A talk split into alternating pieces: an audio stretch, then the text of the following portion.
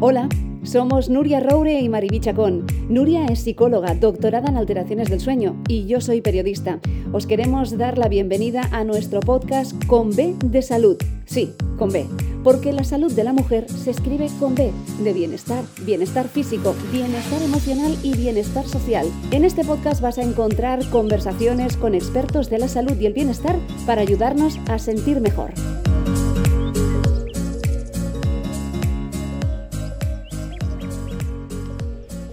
Nuria, que volvemos a estar aquí juntitas las dos, preparando nuestro, nuestro podcast. ¿Cómo estás? Pues muy bien, Maridi, con ganas, con ganas ya de otro episodio.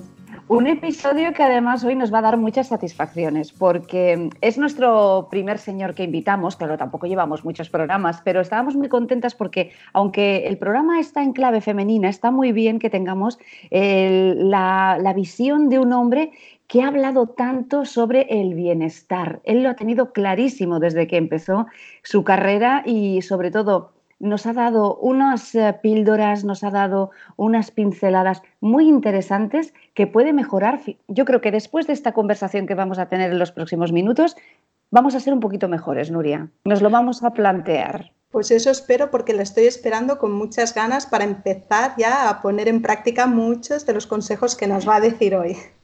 Resumir el currículum de Vicente Alujas es complicadísimo porque realmente en esta última década yo creo que ha sido su mejor década profesionalmente porque ha hecho como el ya velocidad de vuelo. Esto siempre lo ha tenido él dentro, todo lo que nos ha explicado en sus libros. Os presentamos a Vicente Alujas, él es psicólogo y sociólogo, aparte eh, es un conferenciante excelente, se mete a la gente en el bolsillo desde el primer momento ha cogido el concepto de gestión de felicidad y lo ha hecho suyo. Y además no se lo quiere quedar para él, sino todo lo contrario, generoso, abierto. Pues sí, hoy vamos a hablar del arte de estar sentado en un banco. Borja era un niño muy activo, con una energía desbordante.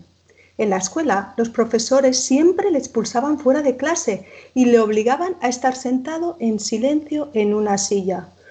Era lo más parecido al infierno que recuerda. Se fue haciendo mayor y llenaba sus días de actividades y actividades y pensando siempre en el futuro. Eso, sin saberlo, le hacía enfermar, dolores de cabeza, tensiones musculares, bruxismo, y se dijo, debo hacer alguna cosa. Y por primera vez encontró una cosa por la que sí valía la pena estar sentado en una silla, sentirse en paz con él mismo. Y eso hizo durante un tiempo. Estuvo yendo a un banco cada día a sentarse. Al principio solo eran 30 segundos, no podía más. Con el tiempo, 20 minutos. Madre mía, ¿cómo cambia la vida cuando vives despierto? Solo existe sitio para el aprendizaje, el gozo y la gratitud. Y esto es precisamente lo que enseña el libro, Meditación Inmediata escrito por otro chaval bandarra hiperactivo, que a lo largo de un proceso se ha convertido en un adulto auténtico, sereno e inspirador. Este es Vicente Alujas. Bienvenido. ¿Qué tal? Qué bonito. Teníamos muchas ganas de, conversar contigo porque este mismo planteamiento que ha hecho Nuria, mm, esto lo podíamos multiplicar por miles de personas que realmente se sienten así, como este niño que se sienta en el banco y que solamente puede estar 20 segundos la primera vez que lo hace. Sí, sí, es exactamente esto, ¿no? El arte de estar sentado en un banco fue el prólogo que me hizo mi buen amigo Borja Vilaseca para el libro de meditación inmediata y, se trata de esto, de tomar distancia de las preocupaciones, de los pensamientos, de las emociones, de las sensaciones superfluas y de ser uno mismo. Eh, cuando hablan del trastorno de déficit de atención y hiperactividad, esto es moderno. En mi época no existía. En mi época decían, este niño no se puede estar quieto. Este niño no se puede estar quieto. Y me acuerdo que eh, tengo anécdotas importantes como aquel profesor que me, me decía en el colegio, Alujas, sube al cuarto piso a buscar el borrador y baja corriendo. Y era simplemente para que pudiera expandir esa excitación que tenía y esa hiperactividad. Ahora, por desgracia, lo solucionan con pastillas. ¿eh? Pero lo recuerdo como una realidad hasta que a los 14, 15 años me introduje en el mundo de la meditación y verdaderamente me cambió, me cambió la vida, sí. ¿Y qué, te introdujo en el, mundo de la meditación y a esta edad tan, tan joven, ¿no? 14, 15 años. Sí, sí, te hablo del año 76, aproximadamente 77, un profesor de filosofía que tuve en el instituto que había estado en Inglaterra y había conocido la meditación trascendental, que en aquella época era la clave, que incluso los Beatles y los y la trajo y, bueno, entonces eh, lo probé, eh, empecé a coger la técnica, me encantó y la he ido utilizando desde hace muchísimos años, resultados extraordinarios. Vicens, yo quiero que luego nos hables de, meditación, que nos expliques. Hay una de tus conferencias que tiene un título fabuloso que a mí me ha encantado, que dice, para ser espiritual sin dejar de ser normal. Porque claro, cuando empiezas a hablar de meditación, la gente como que te mira un poquito raro.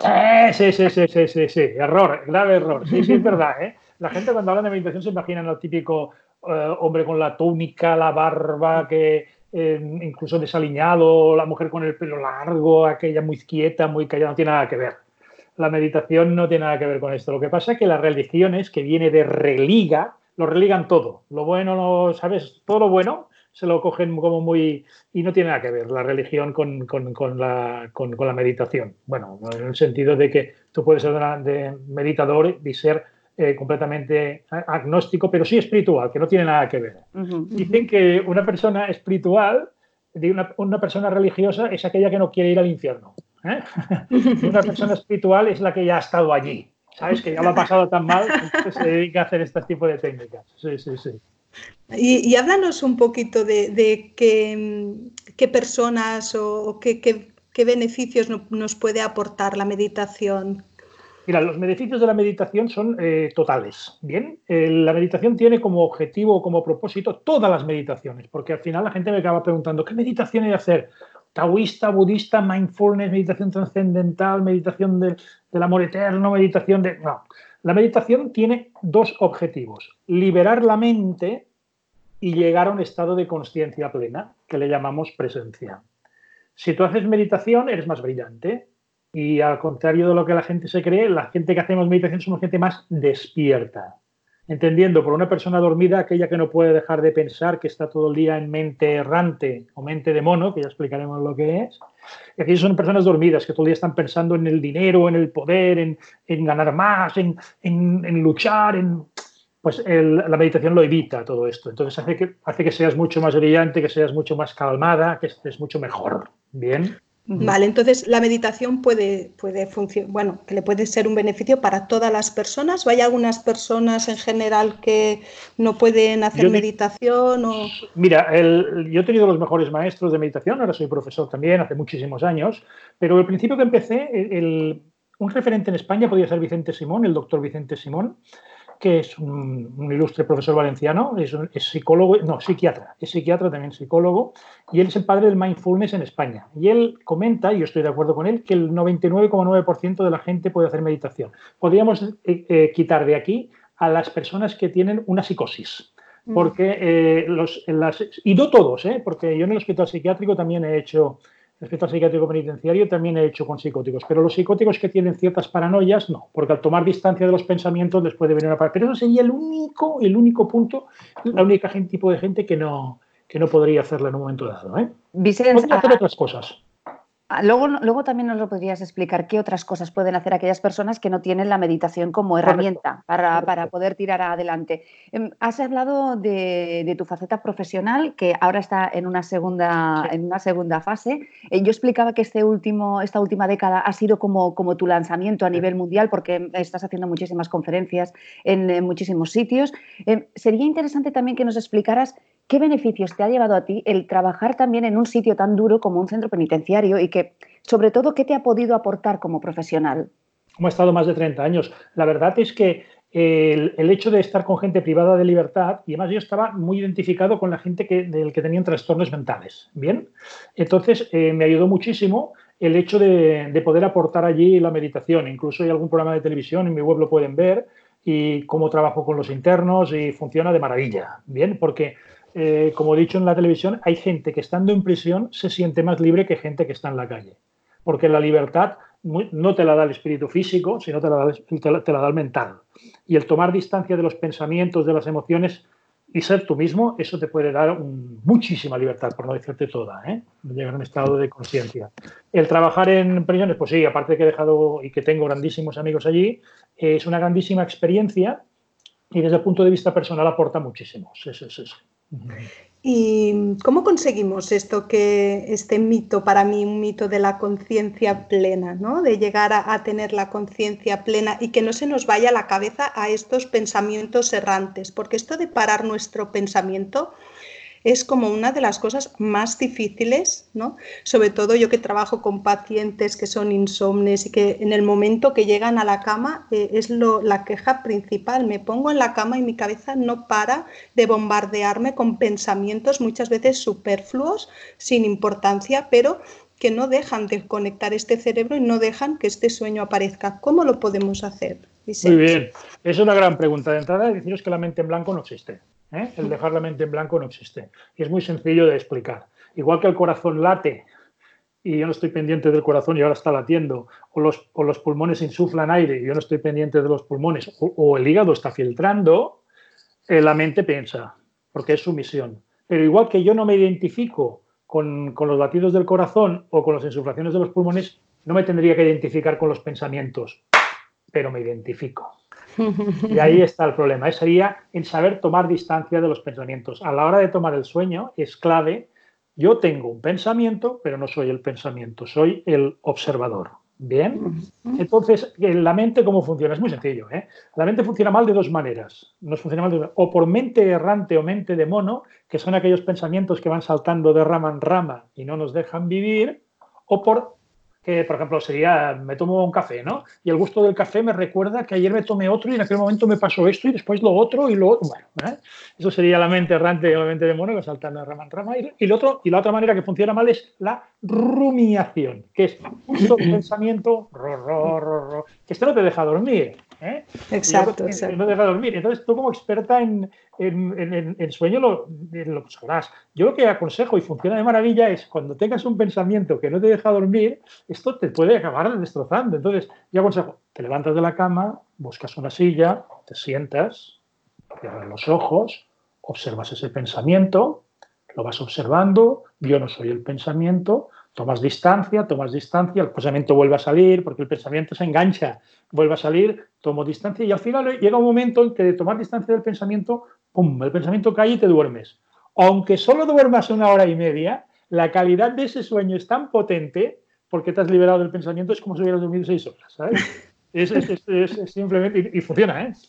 Ahora que, Nuria, Nuria hablaba de, sus pacientes, de, cómo ella tiene que marcar distancia, déjame que ella también eh, te, pregunte sobre lo mío. cuando, cuando estás en un programa que te pasa a tantísimas personas, un programa que puede llegar personas que vienen a explicar algo muy positivo y otras que lo que vienen a presentar es una problemática, y marcar esa distancia para no tener tanta empatía, que a veces eh, abusamos de esa empatía, pero sobre todo yo quiero preguntarte sobre las personas que absorben la energía, vampiras, que tú de repente puedes estar muy bien, estás, eh, te has levantado bien, fresca, con muchas ganas de hacer cosas, y de repente has estado unos minutos con una persona y tienes un cansancio, Nuria, esto también es para ti, eh, para que me lo expliques, ¿eh? que, te deja hundida en la miseria. Sí, sí, estos los llamamos los tóxicos, ¿eh? Son de que los tóxicos, cuidado con estos, que esto se contagia como los bostezos. ¿eh? Si tú entras en una habitación y hay una... somos los tres, estamos los tres en una habitación y uno empieza a bostezar, al cabo de cinco minutos, bostezaremos todos. Si uno empieza a criticar, ¿sabéis qué pasará al cabo de cinco minutos? Que criticaremos todos, que nos intoxicaremos todos. Pero la buena noticia es que si uno viene con actitud positiva y ganas y, un, un lenguaje constructivo, también se contagia. Bien. Entonces, eh, se detectan rápido ¿eh? los tóxicos. Em, aparte de su negatividad y su queja, son tres tribus, ¿eh? como digo yo, son los Isis, los Esques y los Yaperos, ¿no? Ah. Aquello de, vamos a la playa, y si llueve, madre mía. O, vamos a la playa, es que no me lo has dicho antes, es que no puede ser, o, vamos a la playa, ya, pero no me he comprado el bañador, ¿no? O sea, se detectan rápido, ¿eh? Son una tribu, son tres tribus que se ven rápido. ¿Qué pasa? Que esto se contagia y si tienes en una consulta como, bueno, como, como, puede tener Nuria o como puedes tener tú en, tu, en, tu, en, tus programas, gente que va trayendo noticias negativas, hay que saber, eh, primero de todo, darnos cuenta, ¿eh? tomar conciencia, me doy cuenta de que no estoy bien, ¿sabes? me doy cuenta de que no estoy bien. Entonces, una vez que me doy cuenta de que no estoy bien, el motivo no es, no es más que este. Pero la gran ventaja de esto es que si tú eres capaz de darte cuenta y de centrarte, no te va a afectar. Y no solo no te va a afectar, sino que tu, tu energía positiva tu energía positiva, tus pensamientos positivos y tus acciones positivas se las vas a contagiar al de, entre comillas, tóxico. La palabra tóxico no es muy bonita, pero sería así. Sí, sí, sí. Vamos, mm, quería preguntarte sobre la meditación inmediata. ¿Qué, diferencia hay entre una meditación y la meditación inmediata? Sí, buena pregunta. Y yo soy partidario de meditación inmediata, tenemos que partir de la base de que inmediata no quiere decir rápido. Quiere decir aquí y ahora por ejemplo, aquí en el autobús, ahora a las 10 cuarto de la mañana, ¿no? En cualquier lugar, en cualquier el centro de trabajo, en casa, en la cocina, parar un momento, ¿bien? Entonces, inmediata quiere decir esto, en cualquier lugar. Y la, y la diferencia que tiene sobre las otras meditaciones, y por eso ha tenido tanto éxito, es que se hace a pequeñas dosis, a dosis homeopáticas. El gran fracaso de la, meditación son estos maestros, profesoras, profesores que cogen a una persona que quiere aprender, la sientan en una silla o en una posición de loto y la tienen 45 minutos sentada en silencio. Entonces, esto es un desastre porque eso hace el efecto contrario, hace el efecto que hemos hablado, mente errante o mente de mono o rumiación. O sea, un desastre total es que hay muchas personas que lo dicen, esto no es para mí, porque yo ya he probado el yoga o ya he probado la meditación, pero yo me pongo allí y al ah. revés, aún me pongo más nerviosa, Que, ¿no? me hace ningún efecto. Entonces yo creo este tipo de meditación que la primera, que son cuatro. La primera meditación se llama parar, que es un minuto, un minuto, parar. Yo aconsejo parar un minuto cada hora, y no un minuto cada dos horas, máximo cada tres, parar. la segunda que se llama aceptar, que son cinco minutos, esto cuando ya has hecho bien la primera, que ya sabes. La tercera que se llama discernir. Discernir es la capacidad que tiene el intelecto para filtrar lo que nos conviene Que, esa dura 10 minutos y como máximo, que esto ya es para profesionales, para maestros, 20 minutos. Como máximo. ¿eh? Nada más. Bien. Y respecto al tema de aprender, cualquier niño pequeño, nosotros, cuando nacimos, para aprender a dar, lo, intentamos entre tres, lo intentan entre 300 y 1500 veces de que se caen los niños. Lógicamente no, no vas a, a la primera, no te va a salir a lo mejor lo de la meditación, pero con un minuto o cinco minutos, a dosis homeopáticas, a pequeñas dosis, se consigue. Ah, Vicens, ¿hay algún instituto en nuestra ciudad que están haciendo este tipo de proyecto con, con chicos y chicas de la ESO? Y ah. les está funcionando. Fenomenal, seguro. Les está funcionando muy poquito a poco, ¿eh? De, sí, a dosis homeopáticas. Eh, simplemente con incluso para esto que hablábamos antes del trastorno de déficit de atención, hiperactividad, o para la falta de atención en los estudios, o por esta impulsividad que podemos tener, el hecho de saber simplemente, eh, al final se trata, para que lo entendamos, es eh, de que yo domine a la mente, no de que la mente me domine a mí. Porque si, tú si los esquís te dominan a ti, te caes. Si la bicicleta te domina a ti, te caes. Si la mente te domina, te caes. Entonces se trata de yo domino a la mente, no la mente me domina a mí. Y una, una cosa que te quería preguntar, cuando uno tiene un dolor físico, se toma un paracetamol, se toma una pastilla y se le quita. La meditación, ¿a partir de qué sesión podemos encontrar esos beneficios, esos grandes beneficios que tiene? Yo calculo que a las 12 semanas, en la que yo hago meditación inmediata, en, y la bueno que la pregunta sería que no lo encuentras tú, te lo dicen. De golpe y porrazo, caramba, te veo más relajada, más tranquila. Qué bien, ¿no? Te veo bien, te veo feliz, sobre todo el aspecto de feliz. Porque como la felicidad es, está vinculada completamente a los aspectos mentales, en el momento que tomas distancia, estás bien, estás bien. Claro que pasan situaciones horrorosas, pero bueno, tomas distancia de ellas, que es cuando mejor puedes actuar, porque cuando estás, tú estás apegado, no, no ves, tienes que tomar distancia para poder actuar. Bien. Y cuando, y cuando realmente hay una situación traumática o algún, porque claro, podemos tomar mm, conciencia de la situación, nos podemos alejar, pero el dolor, la situación no desaparece. Es decir, si hemos tenido una pérdida de un familiar, ahora mismo esta situación que estamos viviendo ahora de estas pérdidas sin poder despedirnos, sin poder hacer el duelo, ¿cómo, cómo, cómo lo hacemos? ¿Cómo lo manejamos? Con la meditación y con en realidad lo que se consigue, gran pregunta es que el dolor es inevitable. El dolor existe, pero sufrimiento es opcional. Somos seres físicos, mentales, emocionales, como espirituales. Y el dolor existe, si no seríamos unos psicópatas. ¿Bien? Entonces el dolor existe. Si a ti se te muere el padre, la madre, una situación difícil, te tiene que producir dolor. Pero si al cabo de, no sé, dos meses, tres meses, todavía estás dándole vueltas a aquella situación, qué injusticia, eso es sufrimiento, eso es completamente opcional. El hecho de, tomar distancia mediante la meditación es mano de santo, funciona de maravilla. Está claro que aquí todo lo que nace muere, todo lo que empieza acaba y todo tiene un principio y un final. Y los finales son dolorosos, dolorosos, pero no, se tienen por qué aportar sufrimiento. El sufrimiento es una cosa completamente opcional. Y el dolor hasta, yo soy partidario ¿eh? del dolor y de saberlo abrazar y de coger el dolor y, de la autocompasión. me, encanta todo esto porque esto cura. Nuria ha hecho referencia a la época que, estamos viviendo. Me gustaría explicar un poco, situarnos, porque si hay alguien que nos está escuchando, no sabemos cuándo, si, que, situarnos que estamos en una situación de crisis sanitaria global, estamos en medio de una pandemia y estamos aprovechando estos momentos porque Vicente seguramente que en, en este mismo instante estaría viajando y gracias a esto tenemos la oportunidad de tenerlo en casa y que podemos contactar con él de una manera un poco más, más sencilla. Cuando hablabas de este dolor, de este sufrimiento gratuito, hay gente hay personas, no gente, personas, les encanta ir de víctimas por la vida. Sí, solamente tienes dos opciones en la vida, o vas de víctima o vas de protagonista, tú eliges. Si vas de víctima, estarás instaurado en la queja, en el odio, en la pereza, en la rabia, en la ira, en el miedo. Si vas de protagonista es yo domino la situación, yo me encargo de la situación. El único responsable de mi vida soy yo. Y lo más importante en mi vida soy yo lo más importante en mi vida eres tú, tú, tú. Porque si yo estoy bien, el que me rodea estará bien y el mundo estará bien.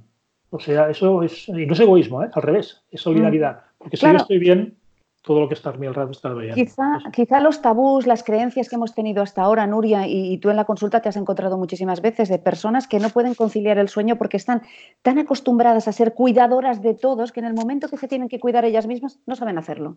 Claro, porque son personas además hiperresponsables, ¿no? Que, que quieren también controlarlo, autocontroladoras, quieren controlar el entorno, eh, tienen ya previsto todo un futuro por delante y cuando ya todo lo tienes tan calculado ¿no? y todo lo mm. quieres hacer tan bien, cuando te falla alguna cosa es como que entonces tu mundo se, se derrumba, ¿no? todo lo que, lo que has ido creando en tu cabeza, porque claro, el futuro aún no, no ha llegado, pero ya, ya, lo han vivido todo, ¿no? Muchas veces Además, estas personas como que son hipersensibles, ¿no? Todo les afecta en un grado como extremo.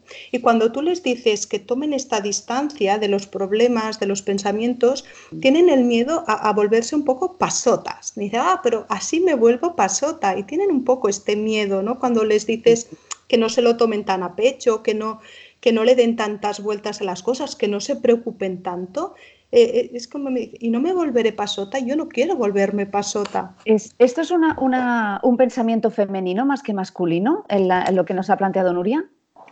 Sí, eh, sí, también los hay hombres, pero realmente el cerebro de la mujer es diferente al del hombre y tiene tres facetas claves que son mejores. siempre dicen la mujer es más inteligente, sí. tiene que son las tres P's que yo digo, la prudencia, la paciencia y la perseverancia. Entonces, lo que comenta Nuria es, eh, hay en hombres y en mujeres, pero sí, más en mujeres, que es el miedo a perder el control.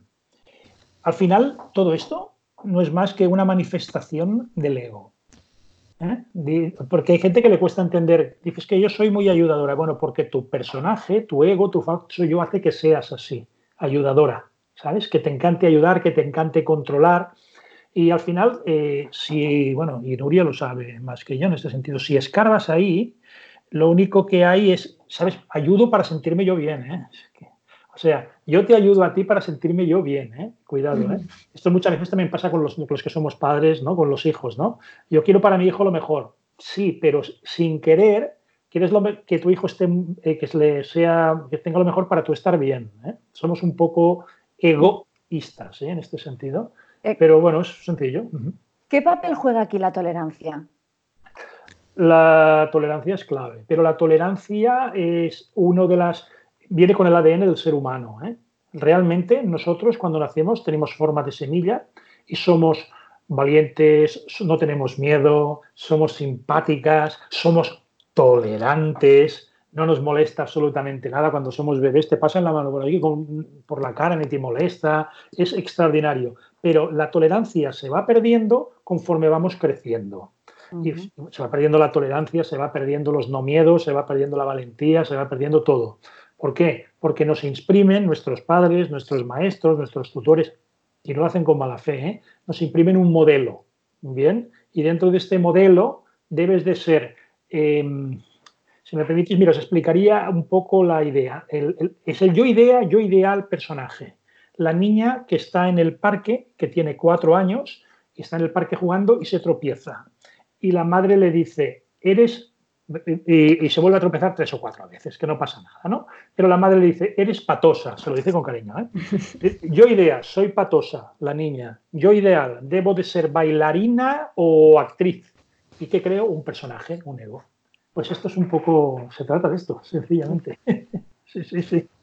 Y, para las personas que, que, nos están escuchando y digan, mira, mm, me gustaría empezar con la meditación, empezar.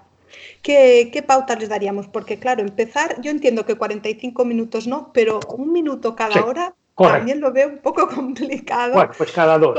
Simplemente, ¿Cómo, les, les, guiamos? sí, de, todas, de todas maneras, eh, eh, Nuria, muy bien, ¿no?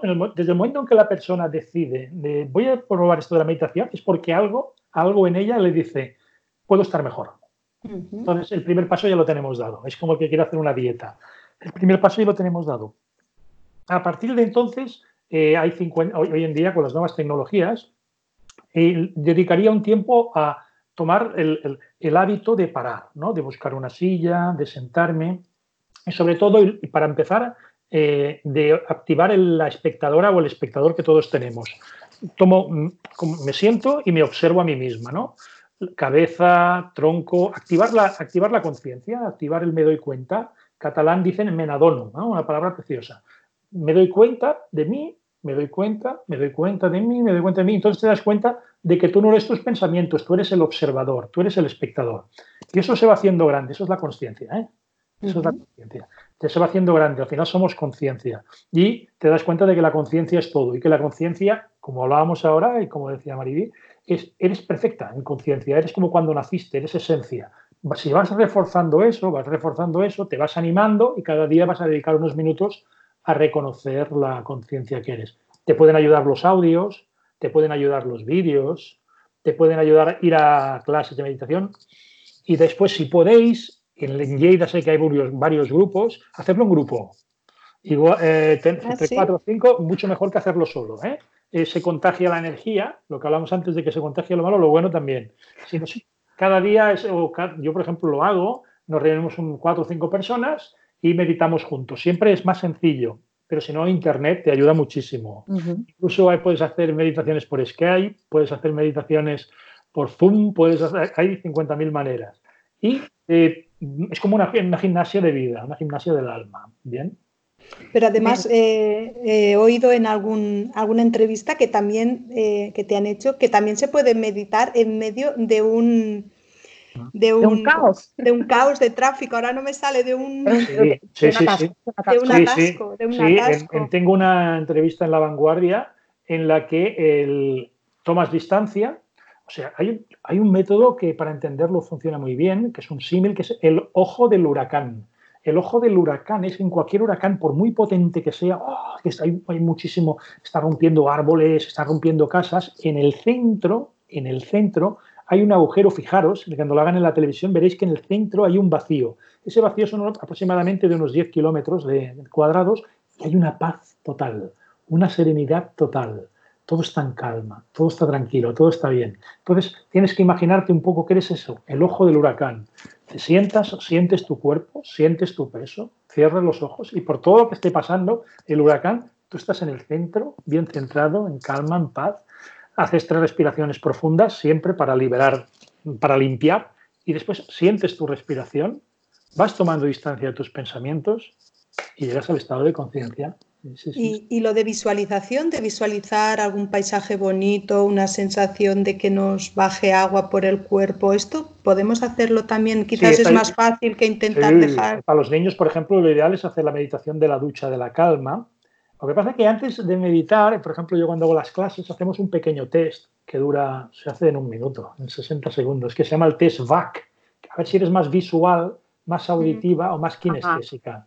Si haces es más visual, pues empezamos con una visualización, ¿bien? Si eres más auditiva, con una música, música o un mantra. Y si eres más kinestésica, más kinestésico en sentir olores, sensaciones, ¿no? Yo soy, por ejemplo, más kinestésico. Entonces, pero esto solamente sirve para empezar para tomar conciencia. Pero después el, sistema es el mismo, me voy tomando distancia de los pensamientos, me voy dejando ir. Y ya. Mm, ahora durante estos días, eh, que, yo creo que tenemos que aprovecharlos, eh, ya que estamos eh, más en casa, podemos... Ah, hay gente que tiene como esa sensación de que los tiene que aprovechar al, al 100%. 24 ah. horas del día, 24 horas del día, dormir poco, que eso Nuria lo lleva fatal, que Nuria tenemos que dormir las horas que, tocan. Yo soy muy partidario. Durante este confinamiento la gente está como queriendo aprovechar mucho el tiempo en redes sociales, intentando formarse, haciendo muchísimas cosas. No sé si esto va a ser contraproducente a lo que evidentemente será bueno en el sentido de que el virus lo tendremos controlado de aquí a un tiempo, pero a nivel personal esto cómo nos puede afectar. Sí, sí, incluso se habla de la infodemia, ¿eh? la, epidemia de la información o de la infoxicación, la intoxicación de información. Pero esto es eh, realmente, volvemos a hablar de lo mismo, es sin querer nuestro ego, nuestro mecanismo de, defensa, eh, busca, busca la noticia, busca el morbo, busca la negatividad. Es el ego. ¿eh? Entonces se trataría de tomar, de tomar conciencia, de darnos cuenta de que por ahí no vamos bien, pero el, el hecho de querer, de, ah, igual lo que me comentabas, lo de aprovechar el tiempo, error, error es, es importantísimo el, aprovechar el tiempo. No. lo, importante en tu vida eres tú. Y entre las misiones que tienes que hacer, debes de dormir, debes de comer, debes de socializarte, debes de hacer de ejercicio y no más. Bien, yo siempre... Eh, mira, hay eh, tres cosas que te llevan a la ruina o que te llevan a la cárcel. Tres cosas. Que son el formato PDF, que le llamo yo. Que son el poder, el dinero y la fama eso te lleva a, lo peor, a, lo, peor. Entonces, pasemos a las cuatro Ps y aprovechemos ahora en el confinamiento, que son paz interior, pausa, silencio, plenitud y positividad. Paz interior, pausa, silencio, plenitud y positividad. Eso es aprovechar el día, dedicarse a esto. El resto, mm. al final se trata de todo lo que te vas a llevar, ¿sabes? En la vida, de todo lo que lo que te vas a llevar y, del, PDF, del formato PDF, Poder, Dinero y Fama, no te vas a llevar nada. ¿eh? Pero hay muchas personas que, aún piensan en que mm, la riqueza ¿no? o, el, el, haber, el éxito, el éxito en la vida es eh, conseguir riquezas. Y por eso muchas personas están ahora en este momento de cómo yo trabajo, cómo yo creo, cómo yo hago para poder después adquirir esta riqueza que también es tan necesaria para vivir, no nos engañemos. Sí, Pero yo creo que... la riqueza necesitamos ganar dinero para poder vivir. Eh, yo te explico, enseguida lo entendemos, ya verás que fácil y, nos vamos a poner de acuerdo los tres. No hay que confundir al rico con el adinerado. El rico es el que tiene una mente clara, tiene gran bondad, tiene gran fuerza y tiene gran energía. Bien, este es el, este es el rico. el, resto, el, resto es, es, verdaderamente rico. Lo del adinerado no tiene ningún sentido. yo, yo lo, iría, pues lo, iría por ahí. Y lo del éxito, el éxito debemos de entender que el éxito nos lo da el un poquito más. Bien, el éxito nos lo da el un poquito más. Un poquito más que, el, quiere decir, ¿por qué tiene éxito Rafa Nadal? porque mientras todo, todo el mundo hace para entrenar 300 saques, él hace 330. ¿Por qué tiene éxito Mar Márquez, el serverí, el, motorista? ¿Por qué tiene éxito? Porque cuando todo el mundo plega unos grados, él plega un poquito más. Nadal hace un poquito más, el Márquez hace un poquito más. Nosotros, ¿dónde, tendremos, dónde tenemos el, el, éxito? En el un poquito más. Y ese poquito más nos lo da el llamar a nuestra madre, llamar a una persona que sabemos que está enferma, hacer pequeños actos de favor, ese poquito más nos da la excelencia y eso es ser rico. Se habla mucho de que este es un momento propicio y que después de todo eso nuestra sociedad va a ser diferente.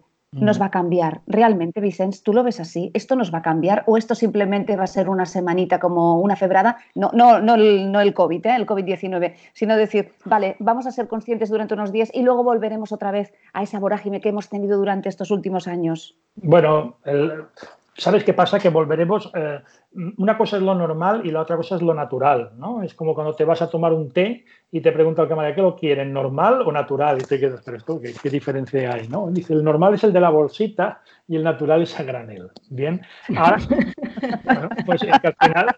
Eh, entonces, ahora yo creo que, lo, que mm, volveremos a lo de antes. Dice, a ver cuándo volvemos a la normalidad. No, no nos equivoquemos. Lo que nos ha llevado aquí es la normalidad. Tocaba parar esto es una bendición. Lo que ha venido ahora es una bendición. Nos está avisando de algo. Eh, si seremos capaces de entenderlo, supongo que no, porque el ser humano tiene muy poca memoria.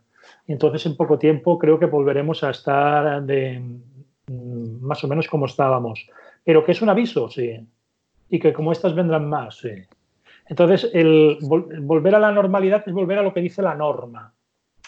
La norma que dice un mundo capitalista un mundo que el medio ambiente se lo pasa por allí, un mundo que tal. ¿Podemos llegar a cambiar la norma? Sí, sí. Eh, ¿Ayudará? Sí. ¿Vamos a encontrar grandes cambios a corto plazo? No, no, no, no, los vamos a encontrar. Pero cierta, manera de, cierta manera de cambio, mira, Einstein decía que hasta un átomo hace sombra, ¿bien? Que aquí no hay que menospreciar a nadie. Mira ahora, un virus, un virus la que nos puede liar, ¿no? Lo que sí que ahora tomaremos conciencia, que nos daremos cuenta de que, cuidado, ¿eh? de que no somos tan importantes. Y además este virus eh, no sabe de, razas, ni de dinero, ni de religiones, ni de poder, ni de fama. Se carga primero que, hay por delante, ¿no? Entonces, es una lección de vida, no es más que eso, una lección de vida. A ver si podemos aprender de ella, ¿no? Porque al final de todas las situaciones que nos ocurren en la vida, yo siempre digo que hay una parte positiva, una parte negativa, mm. y de la parte positiva siempre nos queda el aprender.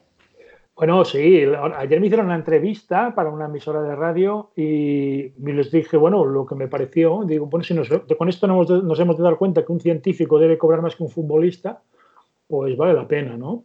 Y se quedan así un poco, pero es la realidad, ¿no? Y ojo, eh, que soy aficionado a todos los deportes, pero es una obviedad. Estamos aquí adulando, idolatrando al que le pega un balón a un cuero redondo, mientras al gran, al potente, pues este no. Esto ha sido una lección de vida en todas sus reglas, porque hasta las, eh, personas de, la, cadena eh, económica, como reponedores, basureros, están siendo importantísimos y están teniendo unos horarios horrorosos y unos sueldos bajísimos. Bajísimos. toda la gente que se dedican a los servicios de limpieza e higiene de los centros tendrían que cerrar si no fuera por ellos. Tendrían que cerrar. Es increíble, es un, es un aviso a la humildad, me encanta. ¿eh? Yo como siempre miro a sacarle lo positivo a todo, y que, porque todo lo tiene, porque todo es positivo, todo tiene un porqué y un para qué, y ahora os diré una frase que posiblemente a lo mejor no os guste, pero si profundizáis os encantará, que es que lo que viene, conviene lo que viene conviene. Todo tiene un porqué y un para qué. Y esto convenía. ¿eh? Dice, hombre, que se ha llevado mucha gente por delante. A todo hay que pagarle un precio eh, y eso produce dolor, pero no nos tiene que producir sufrimiento, sino nos tiene que producir un estado de elección de vida. A esta frase que acabas de decir, que las cosas que nos ocurren muchas veces no las podemos predecir, ¿no? Nos ocurren, pero sí que en cambio nosotros podemos controlar cómo nosotros decidimos vivir ¿eh? o, o interpretar todo aquello que nos está sucediendo, ¿no? Exacto. El, mm, permíteme que, utilice una frase que, a mí me emociona, que es eh, del libro El hombre en busca de sentido de Víctor Frankel, que eh, tiene una frase que es clave, ¿no? Víctor Frankel, como sabéis, perdió a todas, mataron a su mujer, mataron a sus hijas, lo metieron en Auschwitz, perdieron a todo, perdió a todos los compañeros. Eh, pero tenía una frase que era muy importante y muy clave. En la vida te lo pueden robar todo, en la vida te lo pueden quitar todo, menos una cosa, la actitud a tomar delante de las circunstancias. Esa es la clave, la actitud. Yo desde aquí lo que pido a todos los oyentes es que, que se observen, por eso que hagan pequeños ejercicios de meditación, que se autoobserven qué actitud estoy teniendo en estos momentos. Porque actitud hay de dos tipos, positiva o negativa. Yo aconsejo a todo el mundo la actitud positiva, porque somos positivismo, realidad, fuerza, ilusión. Vicens, ¿y aquí qué papel juega el miedo? Eh, os contaré un cuento os contaré un cuento que para mí identifica mucho. El, miedo es clave. El miedo es la peor de las emociones. La emoción clave. De emociones hay muchas. Puede haber, calculan unas 350, pero realmente las básicas son el miedo, la ira, la tristeza, la alegría, la vergüenza, la aversión, la sorpresa y el amor. Son ocho. Bueno, el amor os lo explicaré de otra manera. Eh, cuando acabemos con el miedo. El miedo es clave, porque el miedo es de lo que se contagia, que, es un, una pena. ¿eh? yo explico siempre un cuento, es un cuento muy antiguo de un médico que estaba en un, pueblo muy antiguo, un médico muy antiguo, todo muy antiguo, que le, llaman del pueblo de al lado, se entera que en el pueblo de al lado tiene dos personas a punto de parir y una enfermo, ¿no? Entonces tiene que ir al pueblo de al lado y cuando va por la carretera, cuando va por el camino, se cruza con la peste.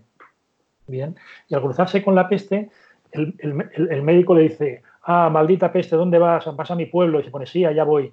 Dice, ¿ya cuánta gente va, a morir? ¿Cuánta gente va a morir por la peste? ¿Vas a matar? Dice, a 300 personas. Dice, maldita seas. Bueno, y el médico se va para su camino, para el pueblo, para hacer el trabajo que tenía que hacer, la peste va para el pueblo, y al cabo de dos semanas se vuelven a cruzar. El médico vuelve al pueblo y la peste se va.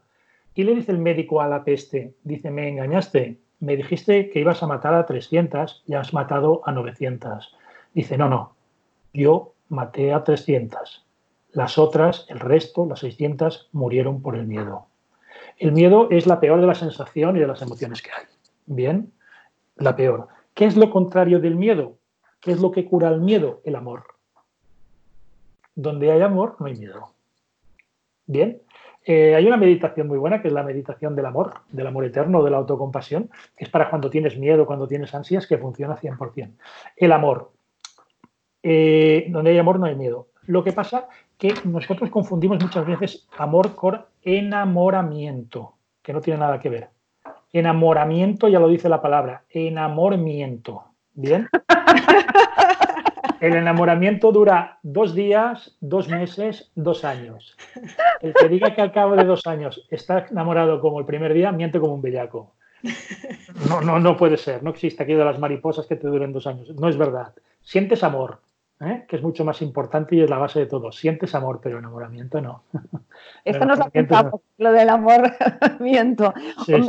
Dentro, del amor, eh, cuando, cuando tú ahora hablabas de, la, de la, diferencia ¿no? del, amor y, y, del miedo, ¿el amor podría ser aquí valentía? De que somos capaces, por estar bien, por cuidar de los nuestros, por cuidar nuestro círculo, hacer cosas que a lo mejor en otras circunstancias ¿No seríamos capaces? No hay nada que no harías por amor, ¿eh? no hay nada. Es la base de la vida. cuando somos esencia, cuando somos eh, que, acabamos de, nacer, que, nos desprendemos del, útero materno y del cordón umbilical, todo aquello es amor. Bien, entonces aquello tiene un inmenso potencial y el amor lo cura todo. ¿eh? Y, esta crisis o la que venga o lo otro se cura, se cura con amor, no, no, hay otra. ¿no? y el amor tiene que ser cuando hablamos de amor hay de tres tipos, ¿eh? eros, filia y agape, ¿no? Estamos hablando de agape, ¿bien? El eros es, el amor al cuerpo, como puede ser lo erótico, la filia, el, amor a, las personas que, tienes al lado, pero el agape es el amor al mundo, el amor en general, ¿no? Y con esto no hay quien pueda, no existe, no, no hay arma, no, no, no hay quien pueda. Yo, Nuria, lo que veo que en este podcast voy a aprender muchísimo. Estoy aquí, no paro de, tomar notas. bueno, pues estas notas después las dejaremos también para, para que las escuchantes lo puedan, lo puedan leer, porque estamos dando ah. tantísima información también de libros, referencias, ¿eh? que después también lo, puedan revisar y lo puedan... Pues no sé, Mariví, ¿tú qué crees? Vamos eh, despidiéndolo, aunque nos apene muchísimo porque yo estaría toda la mañana aquí. un honor, muy bien. Oye, lo hemos pasado muy bien y simplemente transmitir ese mensaje de, serenidad y de, que, y de que el estado natural del ser humano es la calma. Y cualquier situación, persona o cosa que nos haga perder la calma es antinatural. Que cualquier situación, persona o cosa que nos haga perder la calma no nos interesa. Y muchos de los oyentes dirán, bueno, pero no siempre hay vientos en calma. Eh, si estamos centradas, si estamos centrados, todos los vientos son buenos. ¿eh? El viento a favor nos empuja, el, viento en calma es extraordinario, pero amigos y amigas del podcast, el viento en contra es el que hace levantar a los aviones, a las cometas, a los cohetes. Y ahora estamos en viento en contra. El viento en contra nos hará volar. Y de esta vamos a salir más fuertes, vamos a salir más ágiles y sobre todo vamos a volar y vamos a llegar muy alto. Vicens, porque no se ve, pero yo ahora mismo, mm, como decimos en catalán, estoy que es borronada. Me he emocionado con estas, con estas palabras. Nuria, después de esto sí, voy a probar la meditación. Voy a empezar con un minutito, porque lo hablábamos con Nuria hace unos días. Yo le decía que después de comer necesito ese duerme vela, que mm, parece ser que es un poco meditación sin saberlo. Pero... Sí, sí, sí, sí, el estado duerme vela. A ver si a ver si consigo equilibrarlo. Nuria, ¿qué te ha parecido? Nos empezamos ya a despedir con alguna conclusión de todo lo que nos ha explicado. Sí, sí, a mí me encanta. No sé, más que nada que puedas decir dónde te pueden saber más de ti, dónde te pueden encontrar en las redes sociales, qué estás haciendo ahora para que puedan. Yo tengo una, en las redes sociales, estoy en Facebook, en, bueno, sobre todo en Facebook, lo es lo que más digo yo, también estoy en Instagram, pero tengo una página web en la que hay un correo electrónico y me mm. escribe muchísima gente y yo contesto a todo el mundo. O sea, el, tarda un poco a lo mejor, pero contesto a todo el mundo. Los sábados por la tarde los dedico, bueno, ahora no, ahora todos los días, porque estoy pero los sábados por la tarde los dedico a contestar a todo el mundo que me pregunta de todas las ciudades, de todos los países y encantado. Y simplemente transmitir, el, para acabar, de que con la meditación, con la actitud positiva, nos daremos cuenta de que todo es más fácil, de que todo es más sencillo y de que todo es posible. Muchas gracias a vosotros. Pues gracias a ti, Vicente. Y yo acabaría con una frase que también he oído que ha salido que, de, de Vicente, y es que eh, cuando dices 20 minutos de meditación al día, y dice, uh, pues si no tengo tiempo. Y dice, bueno, pues entonces tú necesitas una hora.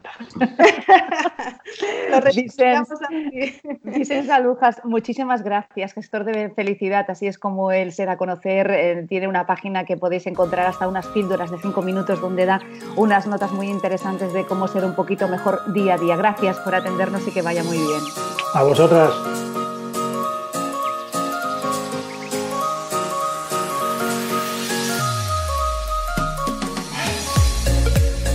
Hasta aquí el episodio de hoy. ¿Te ha gustado? No dudes en suscribirte y así estarás informada de todos los capítulos que como este seguro te ayudarán a sentirte bien. Porque recuerda que la salud de la mujer se escribe con B, con B de bienestar. Hasta la próxima.